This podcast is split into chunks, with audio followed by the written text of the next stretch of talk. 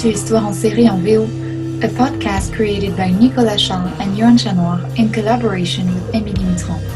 In this podcast, senior and young scholars look at all the TV shows, past, present, and future, to dissect your favorite series content.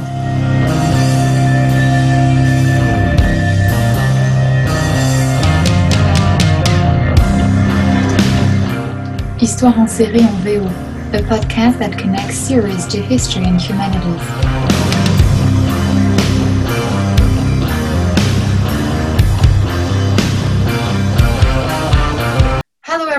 Welcome to the third episode of Histoire en série en VO.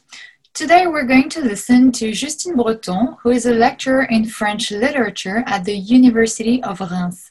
She works on neo-medievalist and fantasy creations. Welcome, Justine. Hi, thank you. So, today we're going to talk about the fantasy series Disenchantment. And to start with, could you please tell us what Disenchantment is about?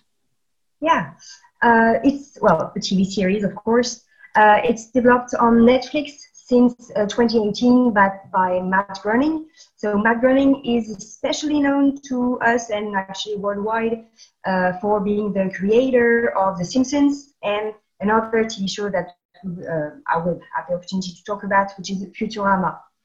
Um, the Simpsons, uh, I was going to say was, but still is actually a well-known program currently in its uh, 32nd season and started in 1989 uh, and it's uh, a representation of the present with a story focused on a contemporary middle-class family from the United States. Where exactly in the United States, we never know, but mm-hmm. it's the idea of uh, representation of a contemporary middle-class family.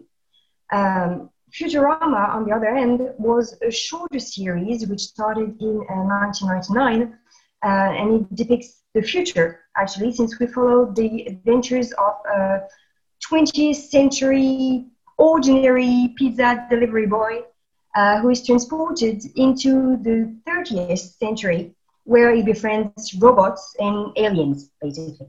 So Futurama was a sci-fi animated TV series, uh, which, even though quite short with uh, seven, seven seasons, if I recall, uh, seven seasons. Well, it also found a huge success uh, with its fans.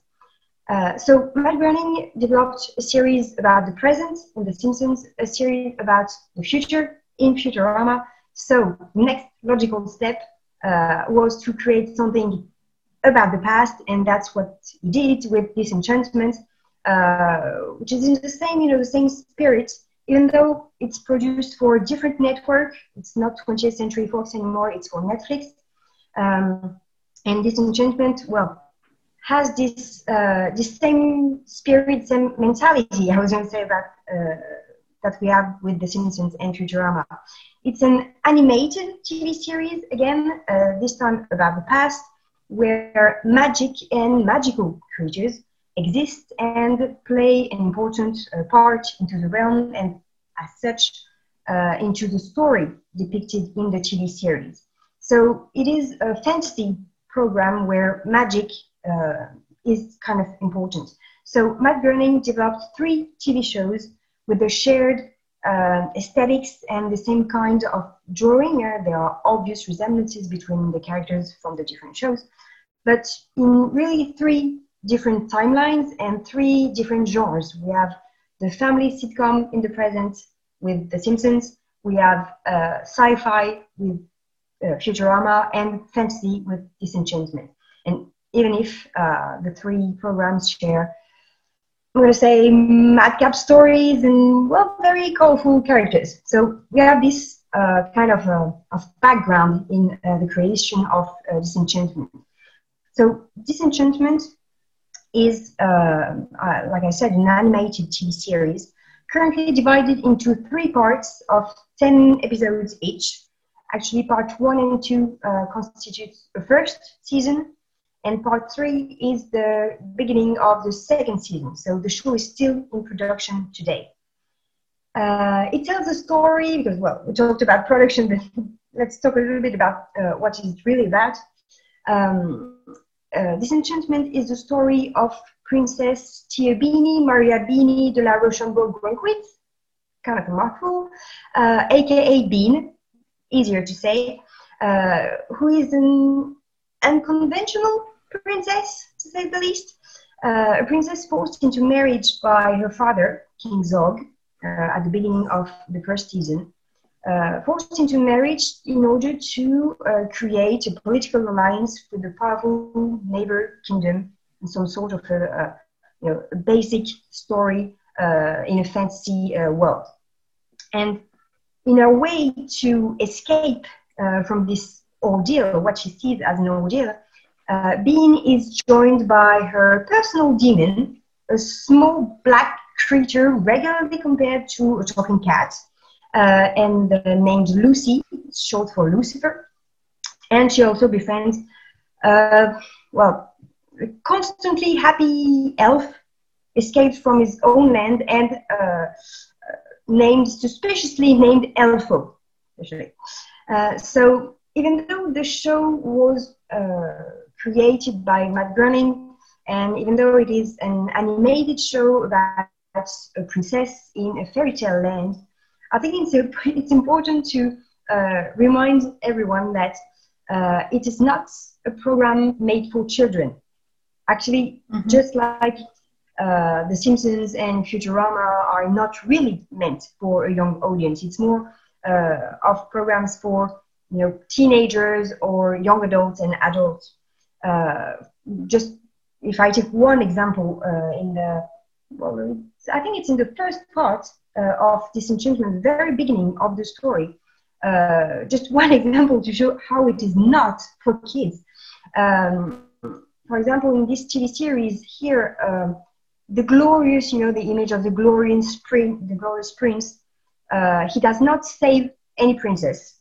Uh, but the only glorious prince that we see in the TV series uh, has his head impaled on a sword and when he takes the sword off, his brains leak out of his head and he dies. Uh, so, children don't try this at home. Yeah, it's definitely uh, not a kids show. It's more, uh, and I think we'll talk a little bit more about it, but uh, it's more of a program for you know teenagers and young adults, and uh, most importantly, people who already know the kind of uh, humor and uh, aesthetics developed in those previous TV shows such as uh, The Simpsons and Futurama. But yeah, this quite sums up the general presentation of Disenchantment, I think. Okay, thank you. So you said when you you you mentioned uh, Princess Bean, uh, you said she was unconventional. Could you give us more details as to uh, the the kind of princess she is?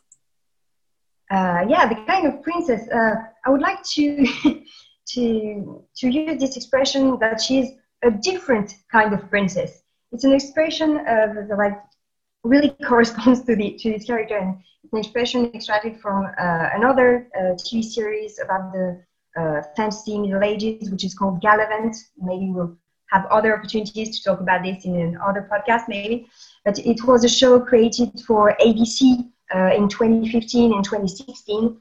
Uh, but uh, in the, I think it was in the second season, there was this representation of a princess who presented herself as a rebel, you know, a rebel who drinks, who burps, who doesn't shave, uh, etc. So uh, we had this uh, this idea of a different kind of princess. It's the title of the song she sings in in the TV series.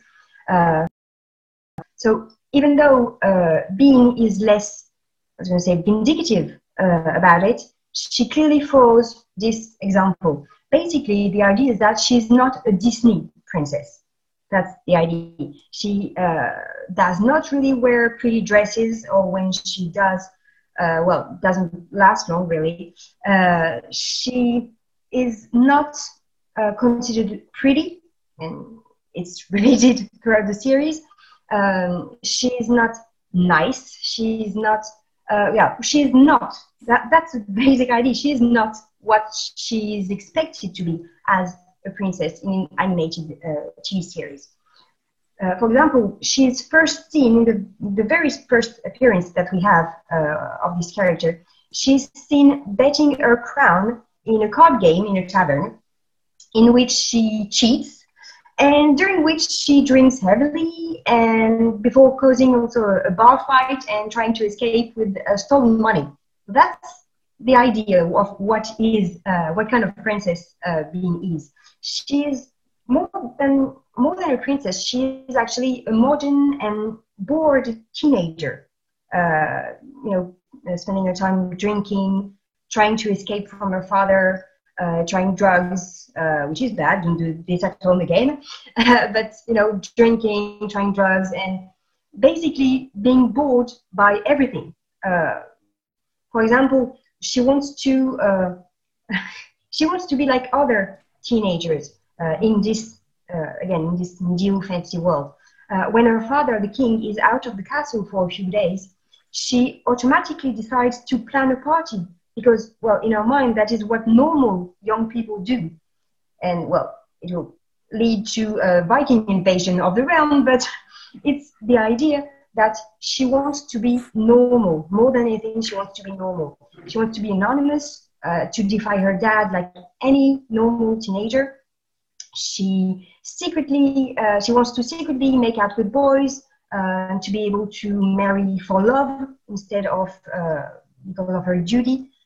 Even though, well, it's uh, the, the concept of love seems kind of a uh, foreign and new for Bean and for most of the characters actually. So uh, it's this idea that she's very modern and a very bored teenager. For example, when she uh, accomplishes a very dangerous mission and completes a quest, uh, she's seen riding a griffin, you know, in a very epic uh, representation. But at this point, she said that from now on, she will be able to do whatever she wants. And she had, I'm totally getting those bangs. So you have this uh, discrepancy between uh, the uh, epicness of the of the setting and of what is expected of her as a fantasy princess and what she really is or what she really wants to be actually.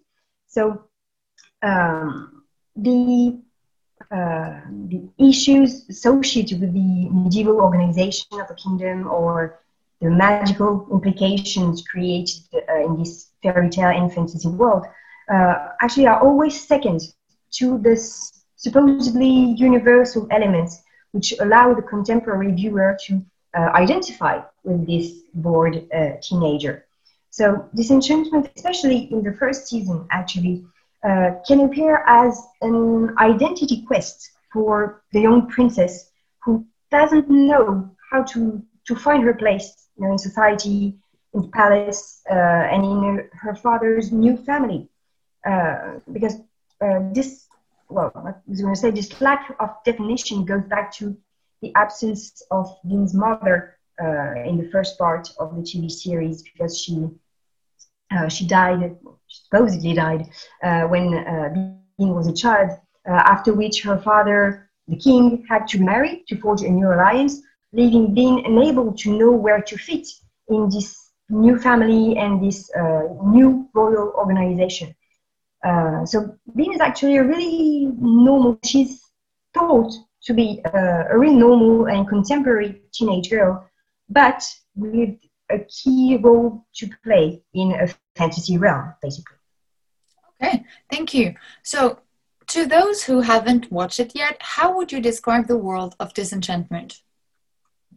Um, it's a fairy tale world, but with mm-hmm. a dark side, clearly. Uh, Yeah, it's um, a world uh, with the appearance, actually, an appearance of a wonderful medievalist world, and the realm, uh, the, the realm in which uh, we see uh, Bean and her father King Zog and all these characters. The world is called Dreamland, which clearly echoes the, um, you know, one of the sections in the different uh, Disney, Disneyland parks uh, over the world uh, you have this one land that is called Fantasyland, where you have the famous pink castle, which is both, you know, a beacon and landmark for for the company.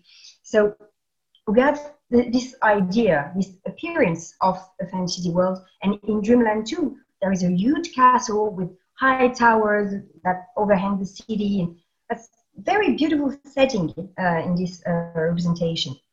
Uh, it's a world of fairy tales, clearly, but twisted ones. Uh, for example, um, during one of the episodes, the elf Elfo uh, finds a gingerbread house hidden in the forest, but he is not welcomed by a witch like we could expect, you know, following the story of Hansel and Gretel and the witch in the gingerbread house. But he is welcomed by Hansel and Gretel themselves, now adults and quite fat, actually, who play the same role the witch usually does in the Grimm fairy tales. That is to say, uh, they feed Elfo and they try to roast and to eat him before actually being killed by Bean in order to save, save Elfo. So Disenchantment rewrites the story of Hansel and Gretel um, as actually The Simpsons and so many others uh, did before before it, but uh, each time with a darker twist, which also borrows from other stories and other films. Um, gingerbread house, for example, has traps which echoes um, which echo Indiana Jones and the Last Crusade. Uh, the basement is filled with morbid devices which seem taken from uh, Sweeney Todd. Um, you know, of course, of course, and the, the, principle of cannibalism is the same, but uh, you have all this uh, mix uh, of references in rewriting uh, a darker twist to this fairy tale story.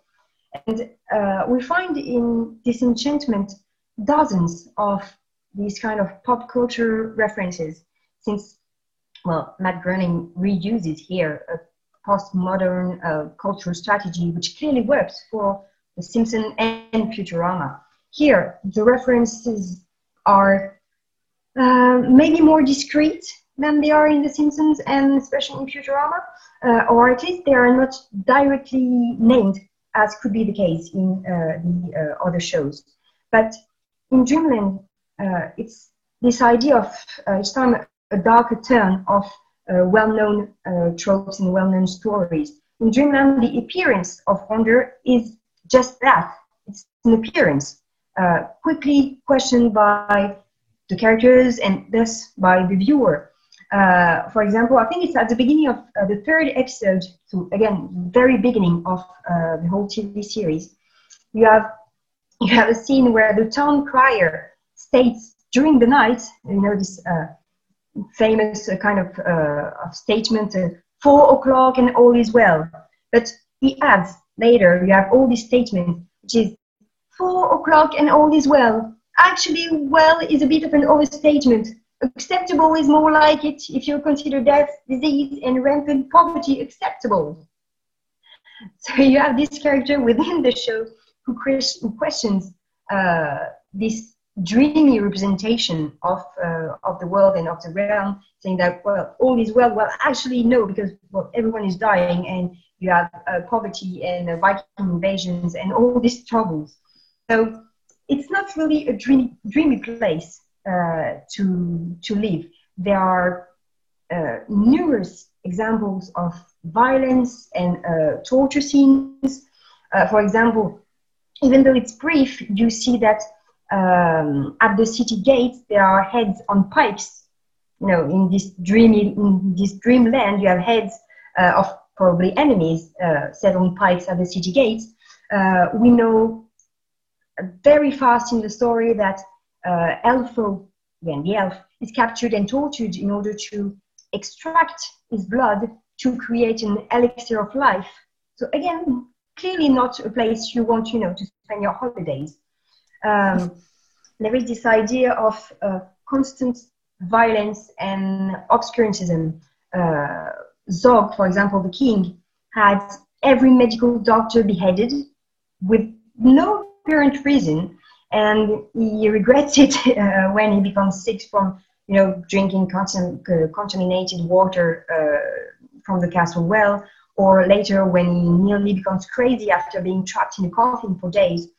Um, but you have this idea that the king despite his sometimes good intentions uh, embodies this time of uh, obscurantism. He only knows, for example, two possibilities for a woman as a you know a life or a career. I was going to say uh, two possibilities which he tries to impose onto his daughter, which are being a princess, of course, which she's bad at, uh, or being a nun, at which she's even worse. So you have uh, all this constant uh, representation. And the representation of religion, for example, in the realm, is part of this negative uh, image. Um, Dream, Dreamland uh, is a world of absurd restriction and rules, uh, not made to help, but to well, restrict and to control people. And religion plays a key role in this uh, idea of controlling the people.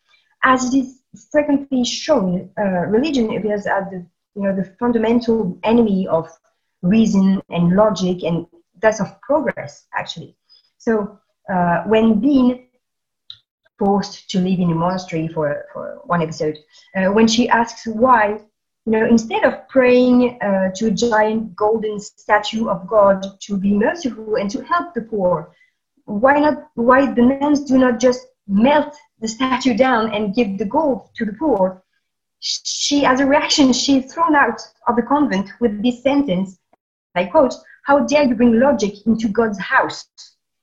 So you have uh, this frequent idea uh, seen in disenchantment, but also kept by uh, medievalist and new medievalist representations that uh, religion, and especially the Christian church, encouraged ignorance during the Middle Ages.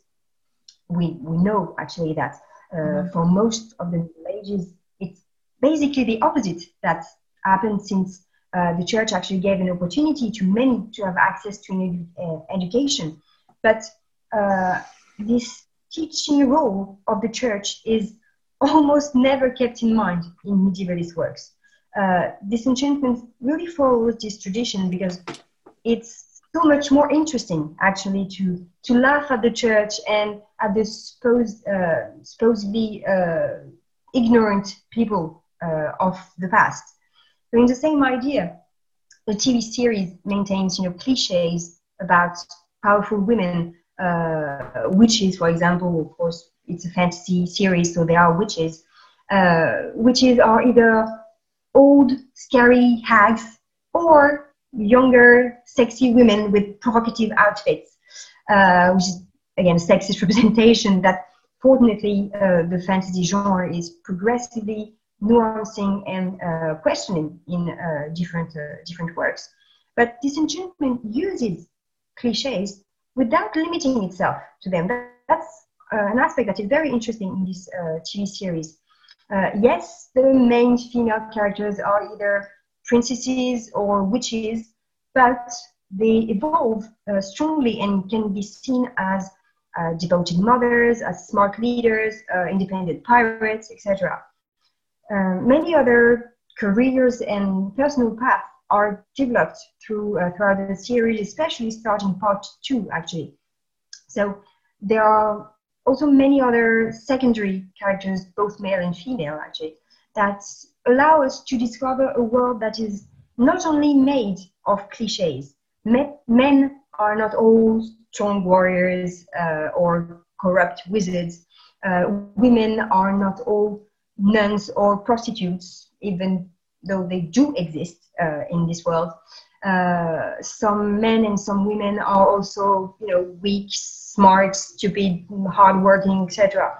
Um, well, just to nuance a little bit, of course, most of the secondary characters are, you know, one-dimensional, since the series does not have the time to really develop them, and they only appear briefly during the main characters' adventures but they do represent a diversity of people, of social classes, of um, abilities, etc. And most of the time, the TV series actually, uh, I was going to say, mixes the timelines or mixes the periods, because uh, well, we have this representation of the Middle Ages, but uh, most of the time it actually depicts an image that is uh, frequently more based on the cliches of the uh, 19th century.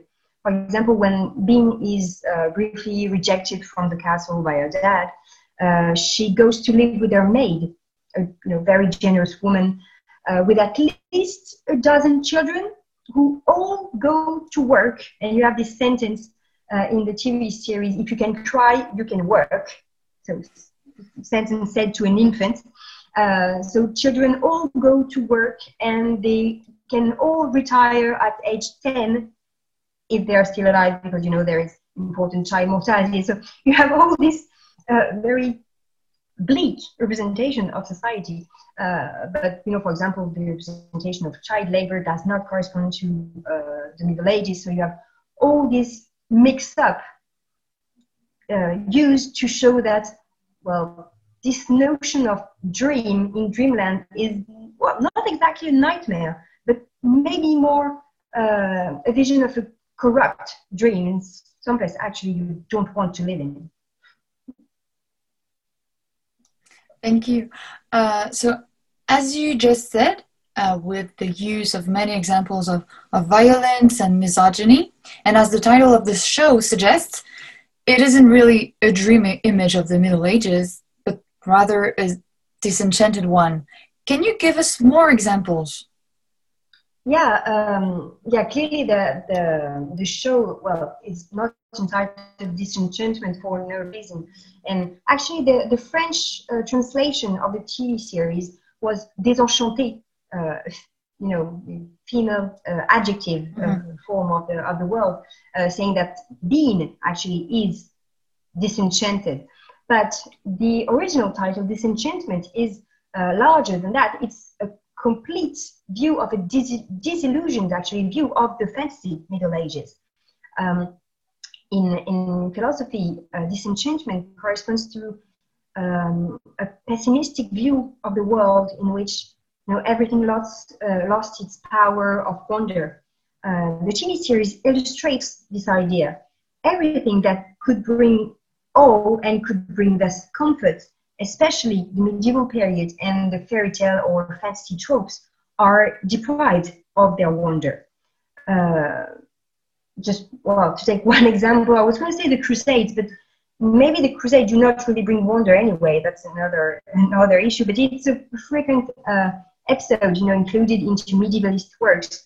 Uh, here you have mention of a crusade, for example, but it was not made to uh, supposedly free some holy land, uh, it is said that many people died, and all that uh, was to gain, um, or, or, that was, uh, uh well, we don't know really what was gained from this endeavor, but uh, all the Crusaders brought back from the Crusade was one lemon, now kept as a prized possession by uh, the King of Dreamland and Zog, but which goes to waste in a glass box. And what is more, the king clearly states that he has no intention of ever eating the lemon because, well, he says he doesn't care for sour stuff. And you have this idea that the crusade was totally uh, pointless and, well, thus ridiculous. And it's not only that uh, they only brought back a lemon, is that they fought and they all went to war for a lemon.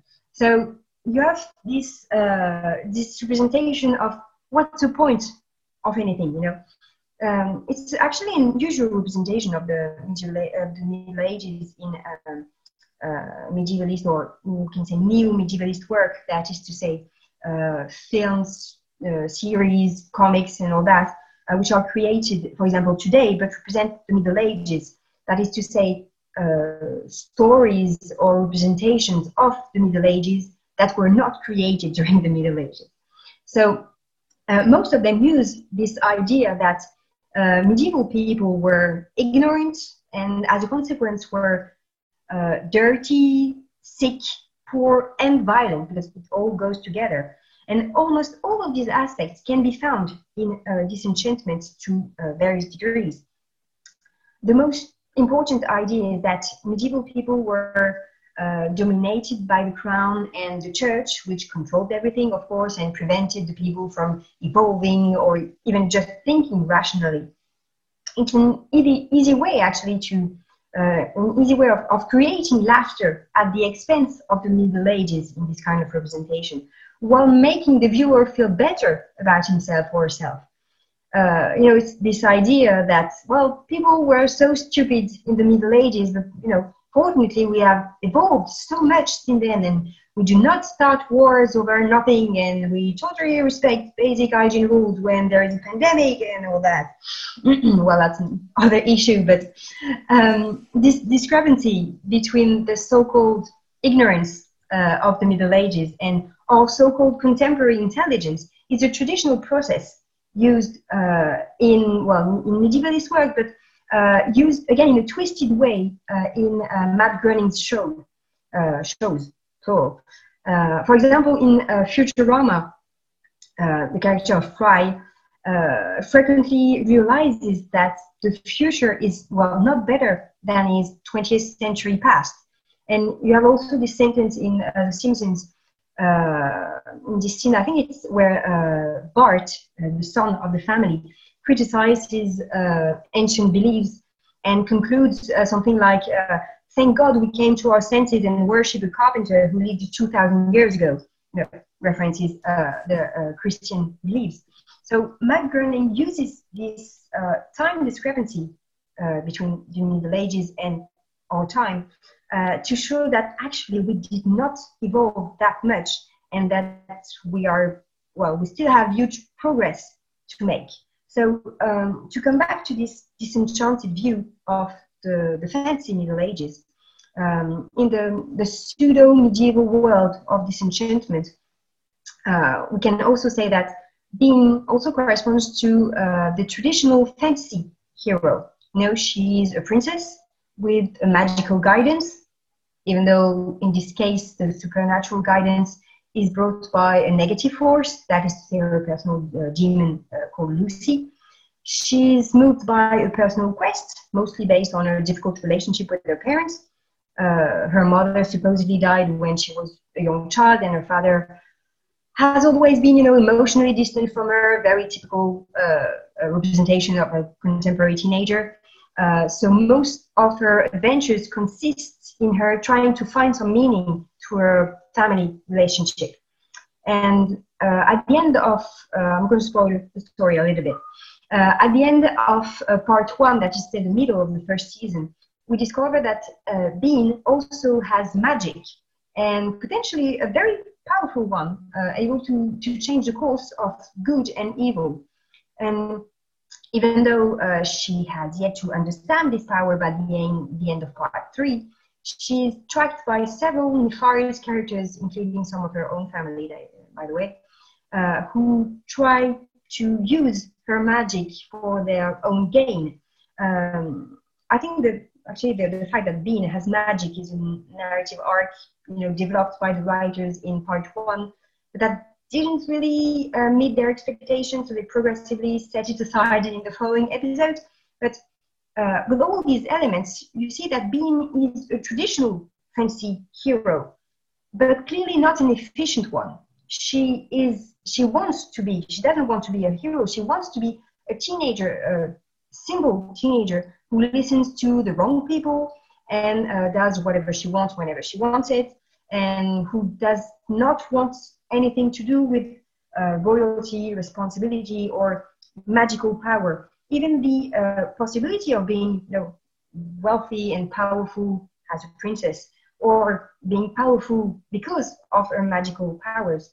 Uh, all these elements are also disenchanted because she does not see the positive elements in them or the um, you know their I'm going to say that natural uh, power so she rejects everything that could bring more entertainment to the story and more wonder to the world to just be, you know, a teenager who hangs out with her friends.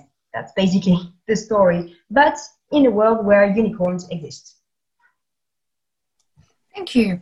Um, so, with this mix of fantasy and realistic elements, as you said, how does the show rewrite fairy tales. Yeah, yeah, it's how it does rewrite fairy tales. Um, the TV series, well, uh, twists the expected elements of traditional fairy tales. Um, as I said, Bean is a hero who, uh, without ever really being one, actually. But most of the other characters also present uh, a twisted or a corrupt version of uh, fairy tale characters. Um, for example, instead of being accompanied and helped by a fairy godmother, Bean is guided by uh, well, this small demon who regularly gets her into more trouble than she already is. Um, there is a strange friendship developing between Bean, Luci, and Elfo, where they clearly care for each other, but they also spend most of their time arguing and playing cruel tricks on one another. Uh, for example, Elfo is in love with Bean, uh, which is constantly mocked by Luci. And Luci pushes Bean to create chaos everywhere she goes, telling her to drink, to steal, etc. But he also helps her when she faces mortal danger. So you have this uh, weird relationship between uh, these characters. The, the, idea is that, well, there are no fairy godmothers. Uh, and actually, the only fairies that appear on the show are prostitutes age prostitutes, by the way, uh, whose clients are mostly birds and other small creatures. So again, not a children program. Um, so you have uh, in disenchantment, in disenchantment, sorry, uh, you see how the show twists most of the expected characters uh, in this fairy tale world. Uh, again, I'm going to spoil a little bit the end of the part one, especially, but you have the you have the idea that yes, there is an evil and sexy witch, but instead of being the traditional stepmother in the story, she's Bean's own mother. Usually, you know, in fairy tales, uh, the hero, uh, for example, a princess of some sort, uh, has a good and caring and nice and beautiful mother who dies young, and he's replaced by an evil stepmother jealous of the daughter's beauty or good personality. It is, you know, a classical story that you have in Cinderella, in Snow White, etc. But here, uh, the end of part one and all the episodes of part two change this traditional plot. Uh, we first think that Bean's mother died young and was replaced on the throne by the weird stepmother Oona, uh, with a queen with of reptilian type. That say that she has she's part uh, reptile. She has blue skin. She sleeps upside down. She slithers like a snake. Well, very strange character uh, in the first part. But the show slowly reveals that Bean's mother did not die, but was petrified you know, as a statue by a poison she herself intended to give her husband, the king. So as she come, she comes back to life, uh, Bean and the viewer understand that the mother is a real evil, while the stepmother Oona is, you know, weird, but is actually a nice uh, character. So uh, I said that disenchantment, as you know, The Simpsons and uh, Futurama before it actually uh, uses many cultural references to build its story, and it takes from all these uh, shared cultural elements from fairy tales, uh, from well-known uh, movies or stories, uh, and thus the adventures of you know, Bean Lucy and Elfo do not only rewrite fairy tales. Uh, Disenchantment, for example, also go, uh, goes beyond these ideas and uh, borrows from Greek and Latin mythology also. it takes from very famous episodes for example, uh, you see Bean uh, tricking her fiance into going on a sea voyage where she plans on having him killed by mermaids. Again, not a very nice kind of princess. Um, in an episode clearly inspired by the adventures of Odysseus. Uh, but here, the mermaids actually turn out to be walruses, which actually does not prevent the fiance from being seduced by them. So that's kind of an other uh, other twist in the story.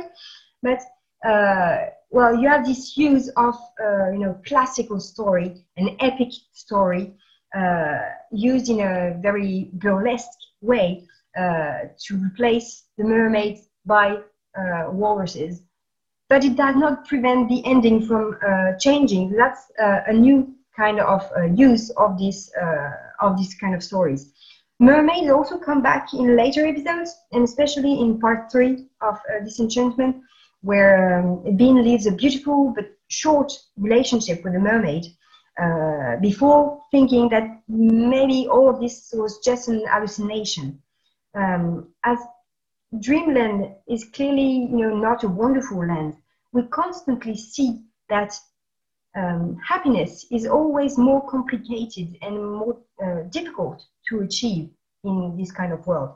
So that Bean, and that's you know the, depressing part of the story, Bean is never entirely happy. Uh, every time she finds a place she thinks she could uh, she could belong and she could feel happy, like Steamland in part three, it all goes to waste and uh, actually everything is corrupt or disenchanted, as the title uh, suggests. So, uh, in Disenchantment, the adventures become uh, larger in each part, but with the same kind uh, of idea. After exploring Dreamland to the edge of the world, uh, Bean and her friends go to hell. Actually, they go to hell and back in order to save to save Elfo. Um, and in this way, Bean also follows the path, you know, of several mythological heroes who went to hell and uh, came back changed and improved and saved people and basically saved the whole world by uh, doing that sacrifice. But here, of course, contrary to those heroes, uh, Bean does not come back transformed or improved or in any way uh, because she basically learns nothing during her Inferno uh, trip and basically during all of her adventures. So uh, the idea in this show is that uh, nothing is really what it seems, or at least what is supposed to be. Uh, Bean is a princess, but she's mostly an alcoholic teen. Uh, Elfo is an elf who is not really an elf. Surprise, surprise. Uh, inside this uh, clearly uh, misleading name, Elfo, uh, you see that characters who are dead most of the time are not really dead, etc. You have all this uh, idea that uh, what you think is not really what's happening. Um, so it's a show based on you know subverting uh, expectations, but the problem is, and I think that's one of the problems with uh, Disenchantment, uh, even though it has very good ideas and very interesting representations and funny representations of the Middle Ages, uh, one of the problems that uh, by constantly subverting expectations, the show uh, follows the same principle uh, as the one set by you know The Simpsons and Futurama, but also other uh, TV shows in, of that kind, you know, like American Dad or Archer and all that. So actually, Disenchantment really follows a current trend in animated uh, TV series for for grown-up you know, but the idea that uh, gonna constantly uh, twist the story, uh, constantly make uh, many references to pop culture and to uh, literary or cultural elements shared by well most of the audience. You, you have this postmodern uh, idea that is constantly present, but in this way, well, the show started in 2018.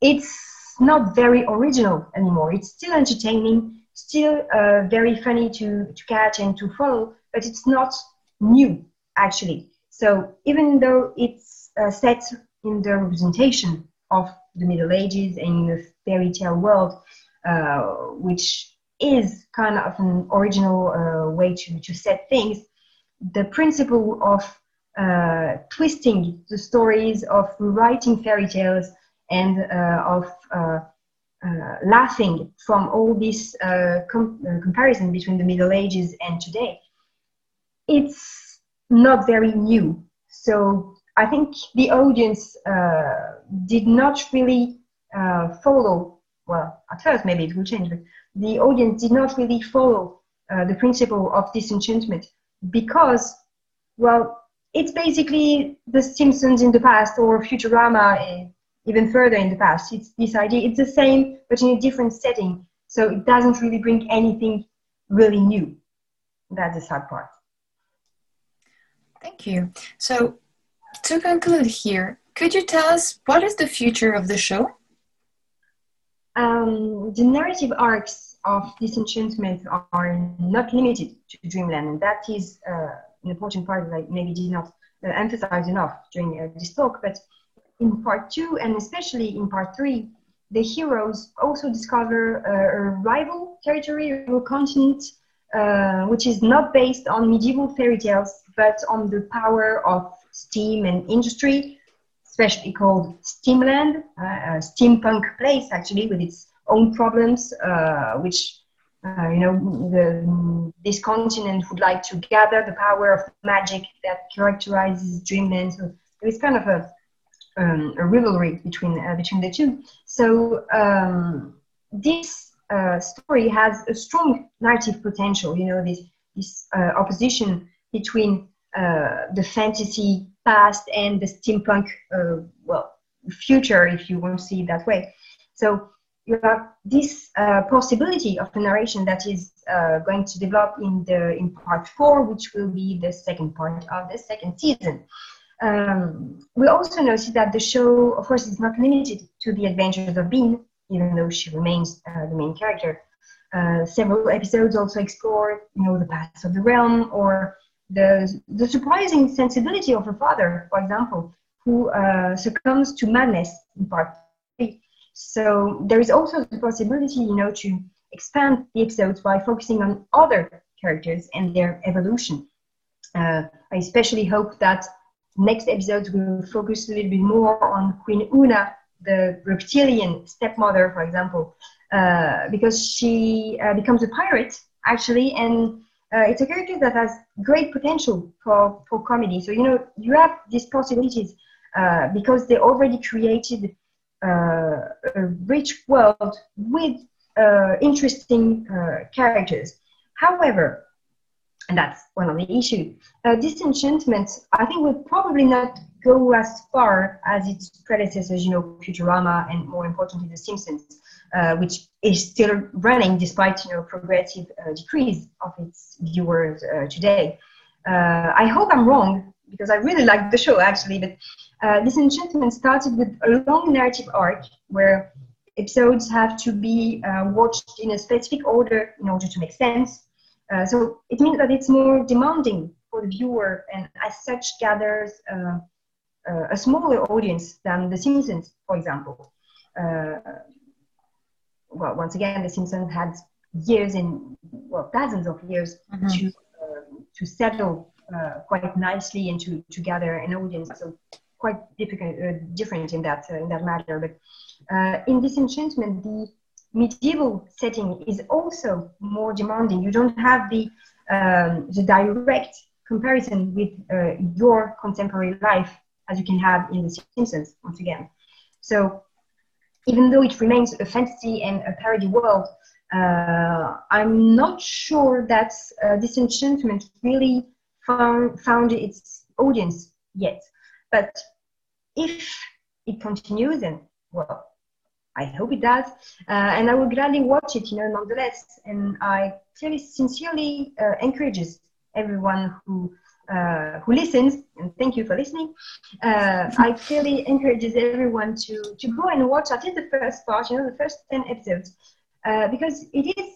Um, yes, it's basically the same humor as uh, the, the Simpsons and Futurama. Of course, it's the same creator, but it is refreshing to find here a medievalist show uh, for grown-ups that is not limited to um, you know to sword fighting and political schemes and of course i love game of thrones and all those shows but it is another uh, view of the middle ages the fairy tale view of the middle ages.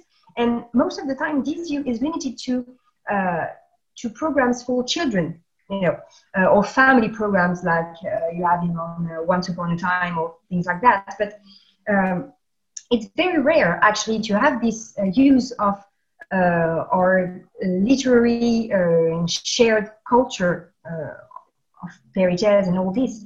It's rare to have all this uh, used in a program for uh, adults and with an adult kind of humor. So it's kind of interesting in that way. And Disenchant- Disenchantment is a really fun show which plays well with the fairy tale tropes and with our own expectation of what the Middle Ages and a fantasy world uh, should be. So it's always interesting, you know, to see how our, our view of a dreamland, a supposedly dreamland, is actually a disillusion. Um, so, well, I, it's what the show seems to state. Actually, dreams are not real. Uh, uh, the past as the future are as bad as the present, actually. So, yeah, it's maybe this uh, depressing conclusion uh, that we can find is that, like the character of Bean, actually, if dreams are not real and if the past is, well, not a good way to escape our contemporary situation, like Bean, let's, you know, have some fun and get acquainted with our personal demons in the meantime, because, you know, they're not going anywhere. so yeah, if you can go and watch uh, on Netflix the first episode of Disenchantment to have this refreshing view of uh, Middle Ages, uh, the Middle Ages, and of uh, fairy tales for grown-ups. Sometimes that's nice too. Well, thank you very much, uh, Dr. Breton, for this great presentation of the series Disenchantment. I really feel like you made us want to watch it or rewatch it. Uh, so thank you very much for your for participating in the third episode of Histoire en série en VO. thank you, and thank you for having me. Thank you.